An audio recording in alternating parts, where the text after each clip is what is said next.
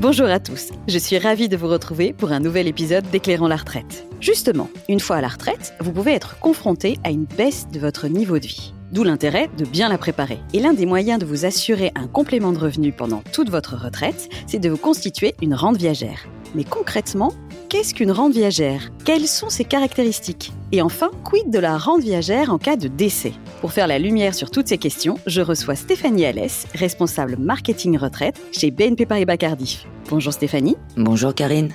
Pour commencer, pourriez-vous nous expliquer ce qu'est une rente viagère? Alors une rente viagère, c'est tout simplement une somme d'argent que vous allez percevoir de façon régulière, tous les mois, tous les trimestres ou à toute autre fréquence de votre choix, et cela tout au long de votre vie. D'où la dénomination de rente viagère pour toute la vie. Donc les pensions de retraite par exemple sont à ce titre des rentes viagères, c'est-à-dire qu'elles sont versées à vie. Mais certains placements permettent également de toucher une rente viagère. Un bien immobilier, par exemple, peut être, entre guillemets, converti en rente viagère. On parle alors de vente en viager. L'acquéreur de votre bien, au lieu de vous verser immédiatement le fruit total de la vente, par exemple, vous avez un appartement, vous le vendez 300 000 euros, au lieu de vous verser 300 000 euros, il vous versera tous les mois une rente viagère dont vous aurez défini le montant ensemble. Au-delà des biens immobiliers, ça peut être aussi le cas pour de nombreux contrats d'épargne, où l'on peut choisir aussi la sortie en rente viagère. Par exemple, les contrats d'assurance vie ou les contrats d'épargne retraite. Donc concrètement, lorsque vous disposez d'un bien immobilier ou d'un placement financier, vous pouvez choisir de convertir ce capital en rente. Ça va vous permettre de toucher des revenus réguliers dont le montant est fixé à l'avance et ça, vous allez le toucher toute votre vie. En revanche, ça signifie que vous renoncez définitivement à votre capital puisque finalement, vous allez le percevoir sous une autre forme, sous forme d'une rente régulière. Donc ce capital ne vous appartient plus, mais en contrepartie, la rente viagère vous offre la sécurité d'un revenu régulier, garanti et versé à vie. La rente viagère est donc particulièrement bien adaptée pour se créer un complément de revenu à la retraite, comme vous le disiez en intro tout à l'heure. C'est du coup une solution à envisager de près pour répondre à une baisse de ses revenus à la retraite. Arrêtons-nous sur les contrats d'épargne qui permettent de bénéficier d'une rente viagère. Pourriez-vous nous donner plus de détails? Alors concrètement, on peut définir quatre grandes familles de contrats d'épargne qui peuvent permettre de bénéficier d'une rente viagère à la retraite. Première grande famille, les contrats dédiés à la retraite. Ces contrats sont spécifiquement conçus pour vous permettre de vous constituer un complément de revenu à la retraite. Ils offrent d'ailleurs des conditions plutôt avantageuses. Vos versements, pendant votre vie active, sont déductibles de vos revenus, bien sûr dans certaines limites. Mais comme ils sont conçus pour vous constituer un complément de revenu à la retraite, naturellement, à la retraite, vous pouvez récupérer l'épargne que vous êtes constitué sous forme de rente viagère. Alors les anciennes générations de ces contrats comme les PERP et les Madelins imposent d'ailleurs une sortie en rente à la retraite. Mais la nouvelle génération de ces contrats retraite, les nouveaux plans d'épargne retraite ou les PER, qui d'ailleurs ont vocation à remplacer à terme ces anciens contrats, permettent de leur côté de choisir soit une sortie en rente, soit une sortie en capital, soit même de combiner sortie en rente et sortie en capital. Donc ils sont beaucoup plus souples. Deuxième catégorie, les contrats d'assurance vie. Alors de nombreux Français utilisent d'ailleurs les contrats d'assurance vie pour préparer leur retraite. Ces contrats sont le plus souvent connus pour la sortie en capital. Pourtant, ils permettent aussi de sortir en rente viagère. Donc dans une optique de complément de revenus garanti à la retraite, sortir en rente d'un contrat d'assurance vie, c'est aussi une option à étudier de près. Troisième catégorie, il y a aussi les PEA ou plans d'épargne en action. Les PEA y permettent aussi une sortie en capital ou en rente. En plus, si vous mettez votre rente en place au-delà de 8 ans de détention de votre PEA, votre rente sera exonérée d'impôts. Donc transformer son PEA en rente peut donc offrir un atout fiscal considérable. Enfin, dernière catégorie, les PEP, les plans d'épargne populaires. Alors c'est une catégorie un peu plus anecdotique car euh, il est plus possible de souscrire de PEP depuis 2003. Mais si vous avez la chance d'en détenir un, vous pouvez continuer à l'alimenter. Et le gros avantage de ces anciens contrats, c'est que si vous décidez de convertir votre épargne acquise sur le PEP en rente, cette rente sera aussi, comme pour les PEA, exonérée d'impôt sur le revenu. Donc pour résumer, on a quatre grandes familles de contrats d'épargne qui permettent une sortie en rente, les contrats retraite, les contrats d'assurance vie, les PEA et les PEP. Voilà qui est clair pour les contrats d'épargne qui permettent de choisir une sortie en rente viagère. Rente viagère qui, nous l'avons compris, est un montant garanti, versé à vie, en contrepartie de la conversion d'un capital. Passons maintenant à son mode de calcul. Concrètement, pouvez-vous nous l'expliquer? Alors, pour les rentes qui sont issues des contrats d'épargne, d'abord, seul un assureur peut les mettre en place. Les éléments majeurs qui vont intervenir dans le calcul sont naturellement le montant du capital que vous souhaitez transformer, mais aussi votre âge et votre espérance de vie lors de votre demande de rente. En plus de ces éléments principaux, d'autres facteurs vont influencer le montant de votre rente. Ça peut être les frais qui peuvent être prélevés par l'assureur, le taux technique de la rente. Alors qu'est-ce que c'est que le taux technique? C'est le taux de rendement qui est anticipé au moment de la transformation en rente. Plus il est élevé, plus le montant de la rente que vous allez percevoir tout de suite, donc immédiatement, lui sera élevé, mais en contrepartie, la revalorisation de cette rente sera moins importante par la suite. Enfin, le troisième facteur sont les options de rente que vous envisagez.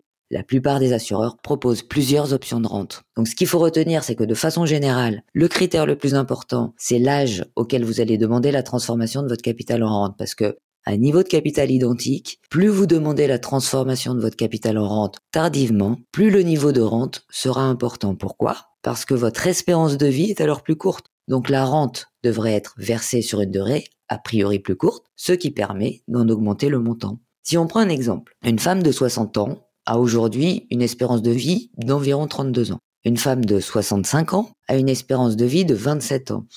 Et une femme de 70 ans a une espérance de vie de 22 ans. Donc pour estimer le niveau de la rente, il suffit en gros de diviser le capital par cette espérance de vie. Donc pour un même capital, 200 000 euros par exemple, et sans tenir compte des autres critères, cette femme pourrait obtenir une rente d'environ 3100 euros par an si elle liquide sa rente à 60 ans, 3700 euros par an donc 600 euros de plus, si elle liquide sa rente à 65 ans, ou 4500 euros par an si elle la liquide à 70 ans. Donc on voit que juste en repoussant de quelques années l'âge de la liquidation, on a une réelle différence sur le montant de rente qui sera perçu.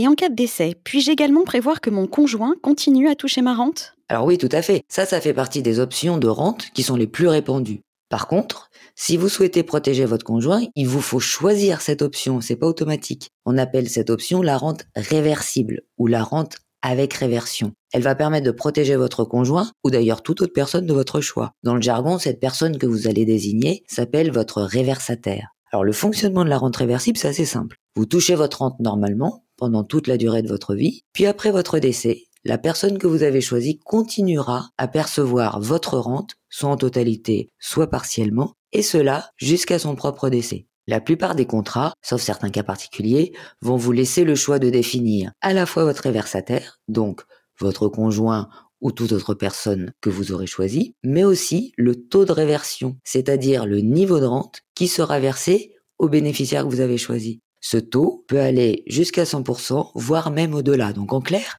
si vous choisissez la rente avec réversion et que par exemple votre rente est de 1000 euros, avec un taux de réversion de 50%, votre conjoint par exemple toucherait 50% de votre rente, c'est-à-dire 500 euros. Avec un taux de 100%, votre conjoint toucherait la même rente que vous et avec un taux de 200%, votre conjoint toucherait une rente de 2000 euros, donc supérieure à la vôtre. Mais attention, si vous choisissez cette option, la rente que vous toucherez vous pendant votre vie sera un peu inférieure à celle que vous auriez touchée sans choisir cette option, donc avec une rente simple. Pourquoi? Parce qu'avec cette option, la rente devrait normalement être versée sur une durée plus longue qui va tenir compte à la fois de votre espérance de vie à vous, mais aussi de l'espérance de vie de la personne que vous avez choisie comme réversataire. Nous venons d'aborder la rente avec réversion. Il n'existe donc pas qu'un seul type de rente viagère. Est-il possible de souscrire à d'autres options qui permettent d'adapter le versement de la rente à ses objectifs de vie ou à ses besoins prioritaires? Si oui, pourriez-vous nous en dire plus? Alors oui, absolument. Comme on l'a vu, la rente viagère simple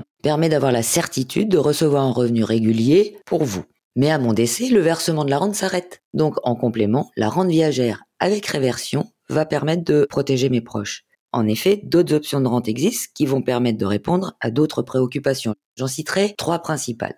La première, c'est la rente viagère avec annuité garantie. C'est une alternative finalement assez intéressante à la rente avec réversion. Elle permet aussi de protéger vos proches, mais avec un mécanisme un tout petit peu différent. Le principe de cette option, ça va être de garantir, quoi qu'il arrive, le versement d'une rente sur une durée fixée au départ, selon l'espérance de vie, en général entre 5 et 15 ans. Alors comment ça marche? D'abord, vous allez désigner le bénéficiaire de cette rente. Si vous veniez à décider pendant la période d'annuité garantie, c'est le bénéficiaire de la rente que vous avez définie qui percevra 100% de la rente que vous touchiez, et ce, durant toute la période d'annuité garantie qui reste à courir. Si, ce qu'on vous souhaite, vous vivez plus longtemps que la période d'annuité garantie, vous bénéficiez de la sécurité d'une rente qui reste viagère. Par exemple, imaginons que vous partiez en retraite à 64 ans. Vous définissez alors une période d'annuité garantie, disons de 10 ans jusqu'à vos 74 ans. Si vous décédez à 70 ans, soit 4 ans avant la fin de la période définie, alors vos bénéficiaires toucheront votre rente pendant les 4 ans qui restent. Ensuite, le versement de la rente s'arrêtera. Si vous décédez à 85 ans, donc après la période d'annuité garantie, vous toucherez votre rente normalement jusqu'à vos 85 ans. Puis ensuite, le versement de cette rente s'arrêtera.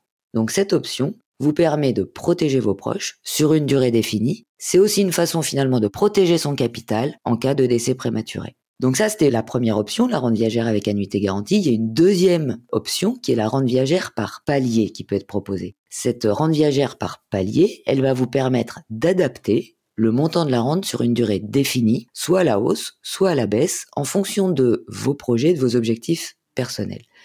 Par exemple, vous avez encore des crédits en cours qui ne sont pas encore totalement remboursés, ou alors vous avez encore des enfants à charge qui ne vont quitter le nid que dans quelques années. Donc vous vous dites que vous avez besoin de davantage de revenus en début de votre retraite parce que dans quelques années vos charges vont diminuer. Dans ce cas, avec la rente par palier, vous pouvez choisir d'augmenter le montant de votre rente pendant les premières années de votre retraite avec la perspective d'une rente qui sera un peu moins élevée par la suite. À l'inverse, vous avez choisi de conserver une part d'activité rémunérée les premières années de votre retraite. Ou alors votre conjoint continue de travailler les premières années, ce qui vous finalement permet de maintenir votre niveau de vie euh, sur ces premières années. Ou alors vous anticipez plutôt une augmentation de vos dépenses de santé plus tard. Alors dans ces différentes situations, vous pouvez choisir de diminuer le montant de votre rente dans un premier temps, parce que vous savez que vous avez un besoin de complément de revenu qui sera moins important aujourd'hui, et pour bénéficier par la suite d'un complément de revenu qui sera plus important lorsque vous en aurez vraiment besoin. Donc, la rente par palier vous permet de moduler vos revenus complémentaires en fonction de votre situation et de vos besoins. La troisième option de rente qu'on peut évoquer, c'est la rente viagère avec option dépendance. Alors, l'espérance de vie augmente, c'est plutôt une bonne nouvelle, mais elle s'accompagne malheureusement aussi parfois d'un accroissement de personnes qui peuvent être atteintes de pathologies graves et qui peuvent nécessiter des soins un peu coûteux. Donc cette option dépendance va vous permettre de vous protéger, vous, en cas de survenance d'un état de dépendance. Elle vous permet de vous assurer un complément de revenu qui sera majoré en cas de perte d'autonomie. Donc l'objectif de cette option, c'est de vous permettre de faire face plus sereinement aux coûts qui vont être générés par une perte d'autonomie, comme par exemple le besoin d'une aide à domicile, une maison de retraite médicalisée, etc. Donc voilà quelques exemples d'options de rente. Chaque assureur propose ses propres options de rente avec ses propres modalités. Souvent, ces options peuvent être combinées entre elles. Interrogez votre conseiller habituel car il pourra sans doute vous faire part des options possibles et qui vous permettront d'adapter la rente à votre situation et à vos objectifs personnels. Comment est fiscalisée cette rente viagère?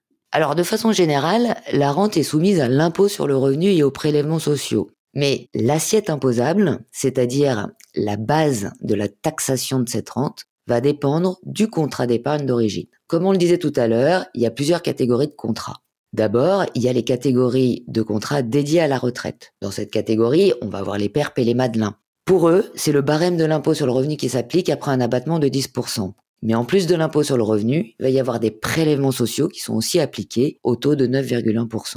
Pour les nouveaux PER, la fiscalité de la rente va dépendre de la façon dont ces PER ont été alimentés. Et pour ce qui concerne votre épargne volontaire, pour laquelle vous avez bénéficié d'une déduction fiscale, l'imposition de la rente est identique à celle des PERP et des Madelins. Donc la rente est imposée à l'impôt sur le revenu après un abattement de 10%. En revanche, la différence, c'est sur les prélèvements sociaux qui, eux, sont en revanche de 17,2%, mais ils vont être appliqués sur une part moindre de la rente, c'est-à-dire après un abattement de 30 à 70%, selon votre âge. Ensuite, on a une deuxième catégorie euh, de contrats d'épargne que sont les contrats d'assurance vie. Donc la rente pour ces contrats d'assurance vie est imposée à l'impôt sur le revenu, mais après un abattement, non pas de 10% comme pour les perpés Madelin, mais après un abattement de 30 à 70% selon l'âge. Donc c'est le même abattement qui va être appliqué à la fois à l'impôt sur le revenu et aux prélèvements sociaux qui eux sont également au taux de 17,2%. Enfin, on a une troisième catégorie que sont les rentes qui sont issues des anciens PEP ou des PEA de plus de 8 ans. Donc comme je l'ai évoqué tout à l'heure, la rente qui est issue des PEP ou des PEA qui ont plus de 8 ans est exonérée d'impôt. Donc ça veut dire qu'elle n'est pas du tout soumise à l'impôt sur le revenu. En revanche, elle est soumise aux prélèvements sociaux au taux de 17,2%. Certains de ces contrats permettent également de récupérer son épargne sous forme de capital en une ou plusieurs fois. Puis-je compter sur votre présence dans un prochain podcast sur le sujet? Comment bien choisir entre la rente et le capital une fois à la retraite? Avec plaisir. Merci Stéphanie pour ces éclairages nécessaires à notre bonne compréhension de la rente viagère. Et merci à vous de nous avoir suivis. N'hésitez pas à parler de ce podcast autour de vous et à le partager. Quant à moi, je vous dis à très bientôt pour un nouvel épisode d'Éclairons la retraite.